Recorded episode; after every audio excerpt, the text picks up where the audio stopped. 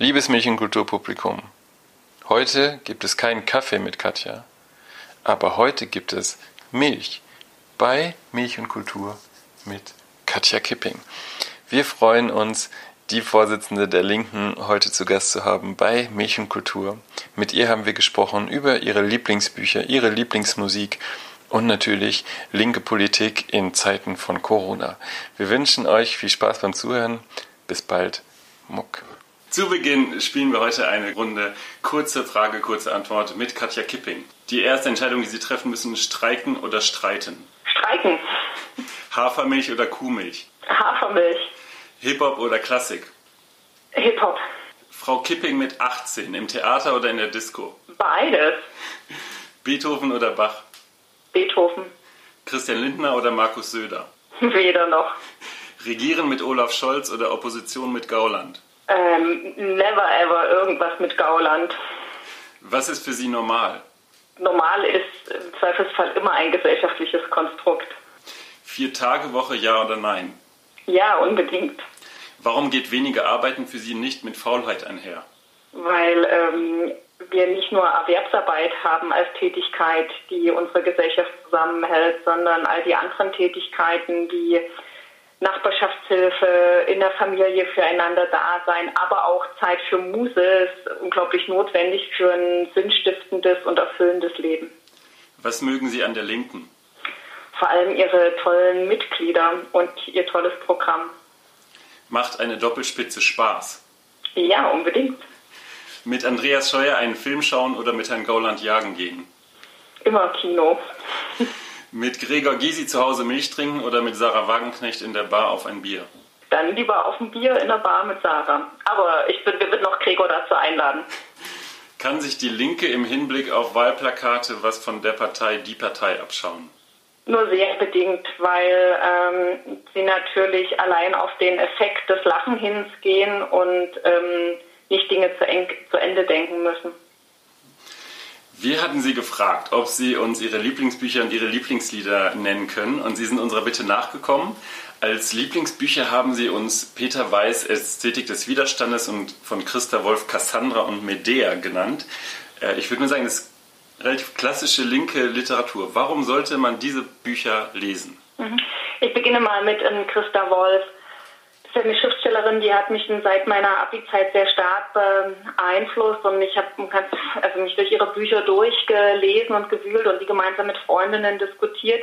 Die beiden Bücher, die ich jetzt genannt habe, Cassandra und Medea, das ist zum einen aus einer, also aus einer Frauensicht großartig, weil ähm, halt alter, historischer, antiker Stoff wird neu aufgearbeitet. Und äh, man lernt zum einen nochmal wieder was oder stößt auch auf Bekanntes, was man so aus der antiken Sagenwelt kennt. Und zugleich merkt man halt, dass äh, so wie Geschichten dargestellt werden, sie oft durch ganz bestimmte Brillen dargestellt werden.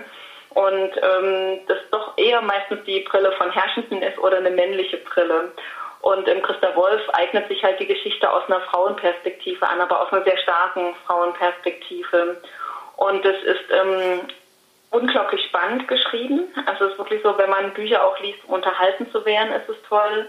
Und zugleich, glaube ich, lernt man ganz viel über, wie Menschen auf Dinge blicken und man schärft nochmal den eigenen Blick. Deswegen finde ich das ähm, bei Cassandra als auch bei Medea sehr spannend. Das, ähm, und Peter Weiß, die Ästhetik des Widerstandes, dieses Buch beginnt ähm, ja, ich glaube Ende der 20er Jahre, Anfang der 30er Jahre, als ähm, drei junge Kommunisten im, vor dem Pergamon-Altar stehen und ähm, versuchen, sich die ähm, große Kunst, die bürgerliche Kunst anzueignen. Und dann gibt es eine großartige Szene. Sie müssen schon einerseits sich vor dem aufkommenden Faschisten und deren Einfluss verstecken. Zugleich haben sie harte Arbeitstage und sie diskutieren dann mit der Mutter von einem, die nach einem harten Arbeitstag in der Fabrik ein Fußbad in der Küche nimmt, zusammen über diese Kunst. Und ähm, einerseits führt ihn das in eine, ja, wie ungefähr vor 100 Jahren die Situation hierzulande war, sehr gut vor Augen. Zum anderen zeigt es halt, dass es sich immer wieder lohnt, ähm, sich Kunst und Kultur ähm, anzueignen und das nicht einfach nur so als intellektuellen Krams abzutun. Und dann führt einen dieses Buch Ästhetik des Widerstandes natürlich in ganz viele Orte. Also zum einen zum Beispiel den spanischen Bürgerkrieg, zum anderen aber dann auch in, in die ja, Gefängnisse, wo die wo Kommunistinnen quasi auf ihre Hinrichtung warten müssen, also dann die Rote Kapelle, was deren letzten Gedanken sind und was sich da auch Männer und Frauen gegenseitig noch zurufen, das ist sehr berührend.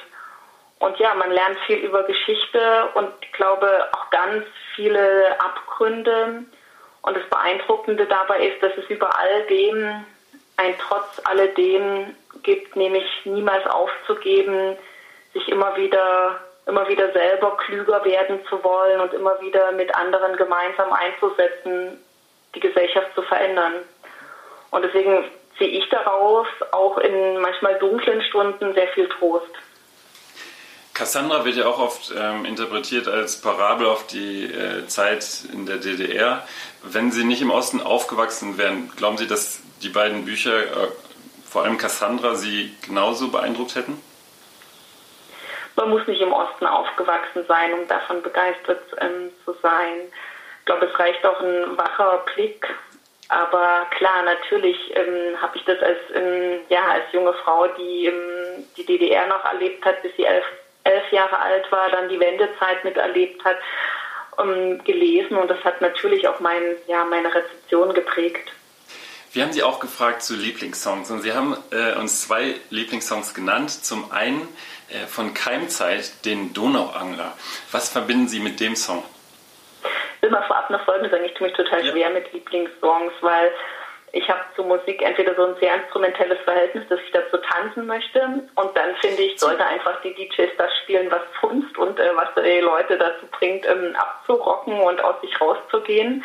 Das kann je nach Publikum sehr unterschiedlich sein, aber da bin ich bei ähm, in der Disco, wenn ich echt Populistin, es müssen die Songs laufen, die dafür sorgen, dass ähm, die Hütte rockt. Mhm.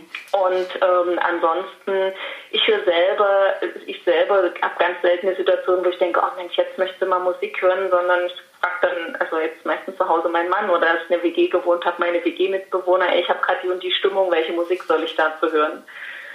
Und warum ich keine Zeit genommen habe, weil mit keine Zeit verbinde ich was sehr Schönes, auch aus meiner Abi-Zeit. Bin manchmal zu Keimzeitkonzerten gefahren und mit meiner Freundin, aus, aus meiner Schulfreundin bin ich damals zu einem Konzert in einem kleinen Brandenburger Dorf gefahren. Also wir sind getrennt, anders sind wir gar nicht hingekommen. Und wir haben dann keine Zeit interviewt und hätten am nächsten, und es wäre aber total schwer gewesen, nachts im Dunkeln zurückzutrempen. Und deswegen haben wir dann ähm, dort äh, mit vor Ort übernachtet in Schlafsäcken und haben es aber am nächsten Tag natürlich nicht rechtzeitig in die Schule geschafft. Und dann hat Norbert Leisegang uns halt auf Englisch eine Entschuldigung für unsere Englischlehrerin geschrieben, dass wir ihn halt beim Routing the Equipment geholfen haben und er deswegen um Entschuldigung bittet, dass wir am nächsten Tag etwas zu spät kommen. Und das ist ein wunderschönes Erlebnis aus meiner Schulzeit, Und? was ich mit diesem Song verbinde. Okay. Ähm, wenn Frau Kipping tanzen will, was macht sie dann für Musik an? Neulich, nach, das war glaube ich nach den ersten zwei, drei Wochen Homeschooling, habe ich so gedacht, jetzt äh, meine Tochter und ich, jetzt haben wir uns mal was verdient. Und da haben wir einfach äh, schlicht die ähm, 80er genommen. Das war ganz gut. Hm. Aber zum Beispiel, aber wie gesagt, auch ganz unterschiedlich. Ich finde, am Ende haben wir auch uns Beatles ähm, genommen und ja, ich habe selber in meinem Tanz, ich bin ja in einem Tanzverein in Dresden, wir haben Michael Jackson Thriller vertanzt, Mama Mia von ABBA vertanzt, aber auch so moderne Swing-Choreografien gemacht. Mhm. Auf welchem Konzert war Frau Kipping als letztes? Ich bin eher der Disco-Mensch als der Konzertmensch, muss ich klar sagen. Also wenn dann ein Konzert eher noch ähm, Klassik, aber ähm, ein Konzert, auf dem ich war, war tatsächlich, jetzt was auch schon wieder eine Weile her, ein Keinzeitkonzert ähm, in ja, Berlin. Als zweiten Song haben Sie uns äh, einen Blockupy-Song äh, geschickt äh, von Justice äh, vs. Simeon, äh, We Are Your Friends. Warum haben Sie diesen Song ausgewählt? Ja, auch weil ich mit diesem Song ein sehr berührendes Erlebnis verbinde. Und zwar, ich war ja immer in engen Austausch mit den Occupy, oder was sind hierzulande waren, es ja die Blockupy-Proteste die das klare Ziel hatten, dass halt die Kosten der Finanzkrise nicht auf den armen Menschen, äh, nicht auf den Rücken von Migranten ausgetragen werden, sondern auch um deutlich zu machen, äh, also diese Finanzmarktkrise ist auch ein Signal an uns alle, dass wir jetzt vielleicht eine andere Art von Wirtschaften brauchen. Und die, eine dieser Demonstrationen ist äh, von der Polizei eingekesselt worden und ähm, da wurde einfach das Demonstrations, das Grundrecht auf Demonstration extrem ähm, eingeschränkt und behindert von der Polizei und wir waren da in so einem Kessel und die Leute dort sind aber alle ruhig geblieben, ähm, haben einfach die Lieder gespielt und ja und haben dann halt dort vor Ort getanzt. Wenn Sie sich drei Songs wünschen könnten, die in der Sendung gespielt werden bei Märchenkultur, welche wären das? Ja, das wären schon die ähm, beiden. Wir kommen zur Politik. Ähm, Sie sind ein Verfechter des Grundeinkommens. Und ich würde gerne mal von Ihnen wissen, wir machen mal das Grundeinkommen für einen Bierdeckel, ganz konkret. Was würde das Grundeinkommen äh, einem Hartz-IV-Empfänger bringen? So wie Sie das äh, sich vorstellen das, was es allen anderen Menschen, die dauerhaft hier leben, bringt, nämlich, dass ähm, jeder als individuell, jeder, der dauerhaft hier lebt, ähm, als monatliche Zahlung eine Summe bekommt, die ihnen Mindestmaß an gesellschaftlicher Teilhabe ermöglicht. Es gibt unterschiedliche Modelle, die vernünftigen gehen alle so von 1000 bis 1200 im äh, Monat aus und das als individuelles Recht, ohne dass geguckt wird, mit wem lebst du wie zusammen, ohne dass man sich vorher auf dem Amt nackig machen muss und ohne dass es die Pflicht ähm, gibt, im Gegenzug jetzt irgendeine Maßnahme oder irgendein ähm, Jobangebot anzunehmen. Die nächste Frage wäre gewesen, was würde das Grundeinkommen einem VW-Vorstandschef äh, bringen? Also die Frage ist, wenn Sie jetzt sagen 1000, 1200 Euro, ähm, was ist besser daran an äh, Ihrem Grundeinkommen als an den Strukturen jetzt gerade? Na, der große Vorteil jetzt ist, dass es eine universelle Leistung gibt, die jeder hat und dass sowas nicht stigmatisierbar ist. Also wir wissen, ich höre immer wieder, gerade weil ich so viel mit der jetzigen, ich bin ja Sozialpolitikerin im Bundestag und habe viel mit der Realität tun, die jetzt unter diesen Gesetzen gelten. Und ich weiß, dass jetzt viele es als ein unglaubliches Stigma empfinden, wie ein Keinsmal auf der Stirn empfinden. Und es gibt Eltern, die nicht wollen, dass die in der Schule der Kinder, man weiß, dass sie auf Hartz-IV-Leistungen angewiesen sind. So, weil sie sagen, ey, wir werden dann als Hartzer beschimpft und auf uns so herabgesehen. Wenn aber eine Leistung universell ist, die jeder bekommt, wie zum Beispiel das Kindergeld, dann werden die Menschen nicht stigmatisiert. Und es gibt deswegen auch nicht die Gefahr von verdeckter Armut. Also dass Menschen, die eigentlich Anspruch auf Leistung hätten, sie nicht beantragen aus Angst vor dem Stigma. Glauben? Und ähm, das wäre der Vorteil. Aber jetzt zu dem VW-Vorstand und überhaupt allen Leuten mit einem sehr, also sag mal so das reichste Drittel der Bevölkerung, ähm, da kann man schon sagen, die würden zwar am Monatsanfang das Grundeinkommen bekommen und hätten die Sicherheit, egal was ihnen im Leben passiert, sie werden niemals ins Bodenlose fallen, sie werden immer so etwas haben. Aber natürlich muss das Grundeinkommen finanziert werden. Den besten Finanzierungsvorschlag meiner Meinung nach besteht darin, dass man halt eine 33-prozentige Grundeinkommensabgabe auf alle Nettoeinkommen hat und das hätte die Verteilungswirkung so ungefähr wahrscheinlich das reichste Drittel draufzahlt. Also zum Beispiel Bundestagsabgeordnete bekommen am Monatsanfang dann zwar die 1000 Euro Grundeinkommen, müssten aber halt deutlich höhere, dass sie diese höhere Grundeinkommensabgabe bezahlen würden, damit unterm Schnitt miese machen. Böse Zungen sagen, genau deswegen wird das Grundeinkommen nie kommen dann lautet meine Antwort, gut, dann müssen wir halt die Möglichkeit durchsetzen, bundesweite Volksentscheide zu machen und dann muss halt das Grundeinkommen über direkte Demokratie eingeführt werden. Glauben Sie nicht, dass das Grundeinkommen, wenn es äh, kommt, ähm, auch zu sozialen Spaltungen führen kann, in dem Sinne, dass es Leute gibt, die dann was dazu verdienen wollen, Leute, die nichts dazu verdienen wollen und dass man dann diese Spaltung gerade in diesem, also in der Gesellschaft, wie sie jetzt existiert, dass das vielleicht so ähnlich äh, starken Spaltungen führen kann, wie jetzt gerade ähm, vielleicht die Stigmatisierung von Hartz-IV-Empfängern? In der Grundeinkommensgesellschaft gäbe es dieses, die wollen sich was hinzuverdienen, ähm, eher nicht als Denkweise, um, und, sondern es gibt, ähm, jeder hat die 1000 Euro Grundeinkommen und darauf für jede Stunde Erwerbsarbeit, der man nachgeht, ähm, hat man halt sein ähm, ähm, entsprechendes ähm, Erwerbsarbeitseinkommen.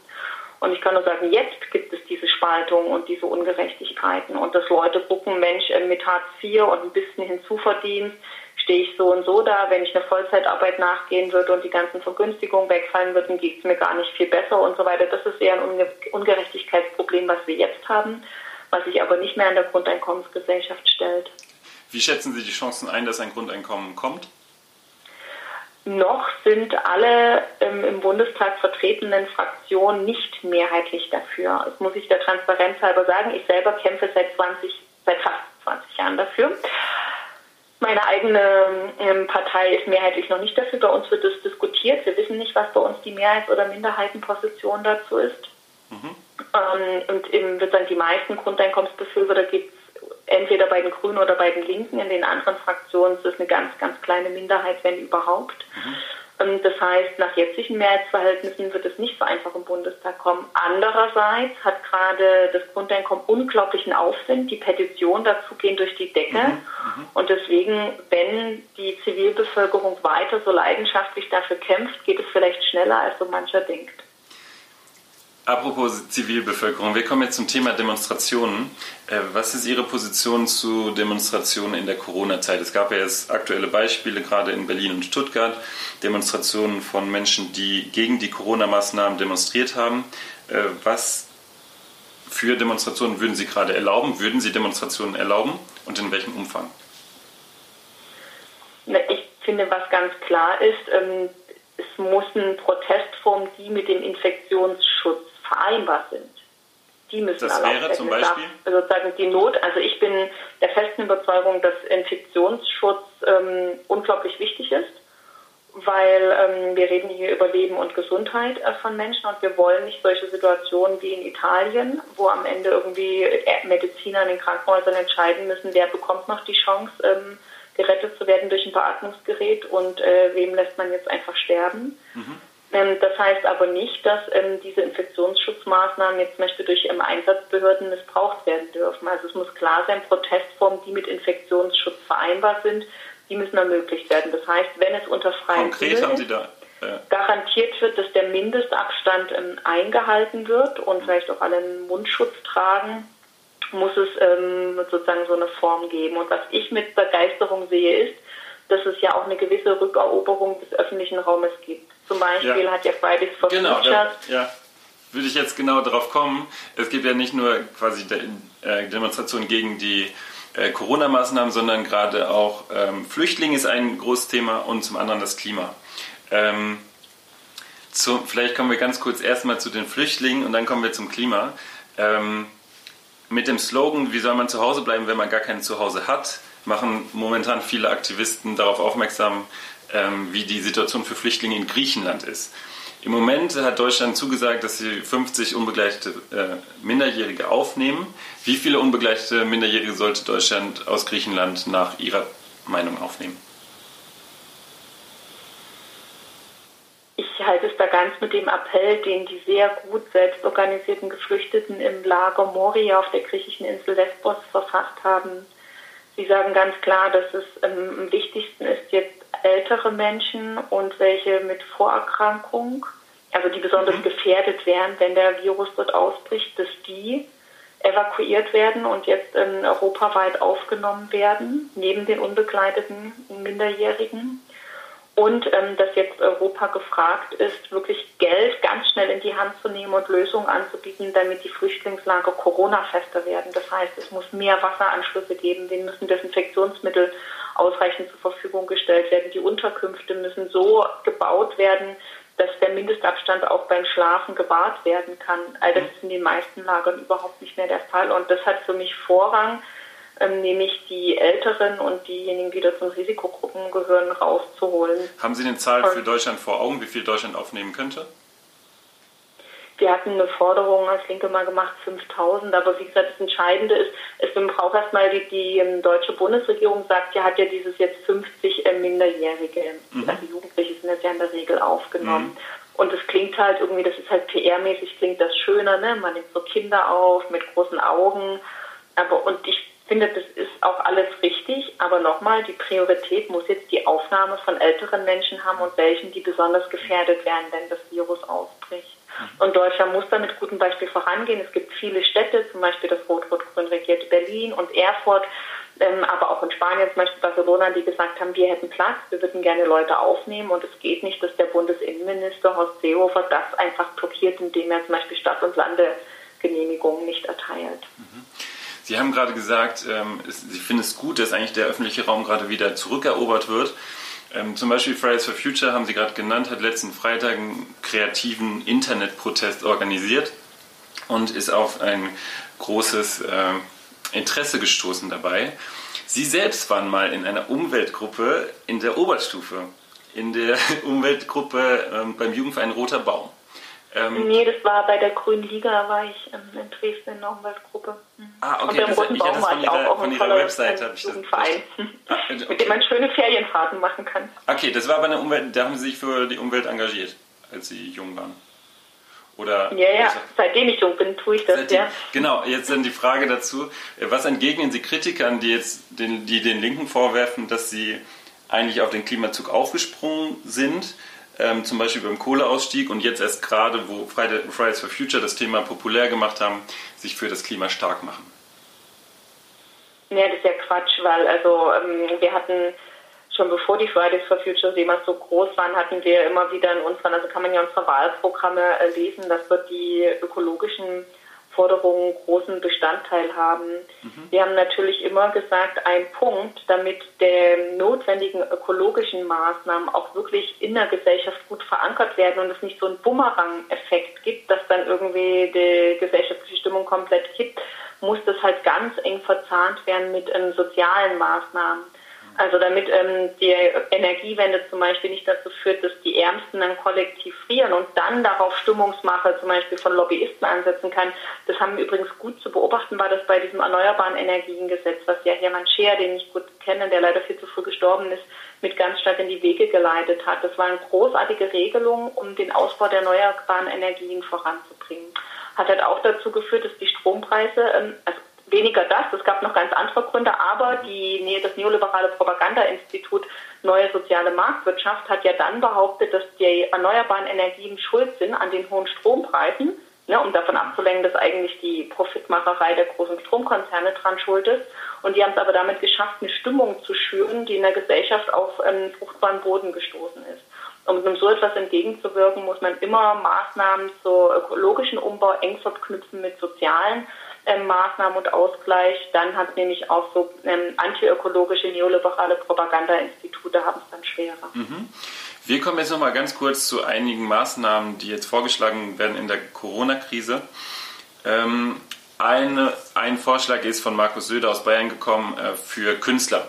Äh, 1000 Euro pro Monat, weil das eine Gruppe ist, die durchs Raster fällt momentan. Was sagen Sie dazu? Seit ähm, sich die Krise abzeichnet, fordere ich ein Überbrückungsgeld für alle kunstschaffenden Freiberufler, Minijobbenden, deren Einkommen jetzt äh, wegbrechen. Mhm. Insofern freue ich mich, dass Söder da jetzt eingeschwenkt ist, aber die CDU im Bund, muss man ja sagen, blockiert gerade jeden kleinen soziale Verbesserung. Was ähm, schweben Ihnen da für Beträge vor? Ich finde, das sollte, also ähm, entweder dort, wo es möglich ist, müsste es ähm, wie beim Kurzarbeitergeld 90 Prozent des bisherigen Lohnseins, wo das nicht geht, über Kurzarbeitergeld zu regeln. Mhm. Ähm, dann müsste es halt mindestens so eine Armutsfestigkeit geben, 1000 bis 1200 Euro. Mhm. Ähm, Hubertus Heil hat jetzt äh, längere Lohnausfallszahlungen in Aussicht gestellt. Was sagen Sie dazu? Sie haben schon bemängelt, dass die, also dass die Lohnausfallszahlungen jetzt eigentlich nur kurzfristig geregelt sind und da aber Grundrechteinschränkungen länger äh, Bestand haben. Äh, was sagen Sie dazu jetzt? Nein, ähm, die, ähm, also was nicht geht, ist, dass die Last der Corona-Krise auf Beschäftigten mit Kindern ähm, abgewälzt wird und deswegen vollkommen klar, um die, es muss eine, die Lohnfortzahlung im Fall von Kinderbetreuung muss sichergestellt sein. Mhm. Haben wir übrigens als Erste gefordert, nur just saying. Mhm. Sie haben auch jetzt am Samstag äh, eine, Sie haben sich getroffen als Link und haben eine gestaffelte Vermögensabgabe gefordert. Die reichsten 1% sollen 10% des Vermögens abgeben. Es stehen knallharte Verteilungskämpfe mhm. bevor, wer ähm, die Kosten der Krise tragen wird. Und ähm, man kann bereits sehen, dass die großen Konzerne ähm, und die Vermögenden richtig gut lobbymäßig aufgestellt sind. Mhm. Und und ähm, immer den Eindruck wecken, dass die möglichst nichts bezahlen sollen. Also um ein Beispiel zu nennen, ja, Lufthansa, mhm. ähm, die ja jetzt ähm, in 10 Milliarden Bereich oder sowas Staatshilfen ähm, einfordern und versuchen gleichzeitig den Druck der die Corona-Krise zu nutzen, um so ein paar so, ähm, Abbau von Beschäftigtenrechten durchzusetzen, das die schon länger wollen. Mhm. Ja. Und ähm, irgendwie massenweise Sachen abzustoßen, also wie Germanwings und dabei Leute in die Arbeitslosigkeit zu schicken, dann einfach die Firmenkonten aufzufüllen. Mhm. So läuft es natürlich nicht. Mhm. So, und ähm, ich finde in der Tat, wenn man nicht möchte, dass die Menschen mit mittleren und niedrigen Einkommen die Kosten der Krise zahlen müssen, mhm. dann muss man sagen, wer stattdessen, und das sagen wir, ähm, wir wollen das reichste 1% zur Kasse bitten. Was sind Ihre Befürchtungen und Ihre Hoffnungen für die Zeit nach Corona? Vielleicht können Sie ein, zwei Hoffnungen sagen und Befürchtungen. Also, meine äh, Befürchtung ist, zum einen, dass bevor wir in die Zeit nach Corona kommen, wir durch diesen ganzen ähm, Lockerungslobby, die es jetzt gibt von Seiten der Wirtschaft, erstmal in eine zweite und dritte Welle reinkommen, wo die Infektionszahlen enorm nach oben gehen, damit die Todeszahlen deutlich nach oben gehen. Selbst diejenigen, die als genesend gelten, womöglich schwere Folgeschäden an der Lunge davontragen. Da gibt es jetzt die ersten Hinweise dafür. Ähm, das ist meine große Sorge. Meine Hoffnung ist, dass es uns gelingt, ähm, nicht nur die, also nicht nur flatten the curve, also nicht nur die Infektionszahlen auszubremsen, sondern dass es uns doch noch gelingt, den Virus komplett auszubremsen und dass die Erfahrungen, die wir in dieser Zeit gemacht haben, wir nutzen, um generell die Weichen für unsere Gesellschaft anders zu stellen.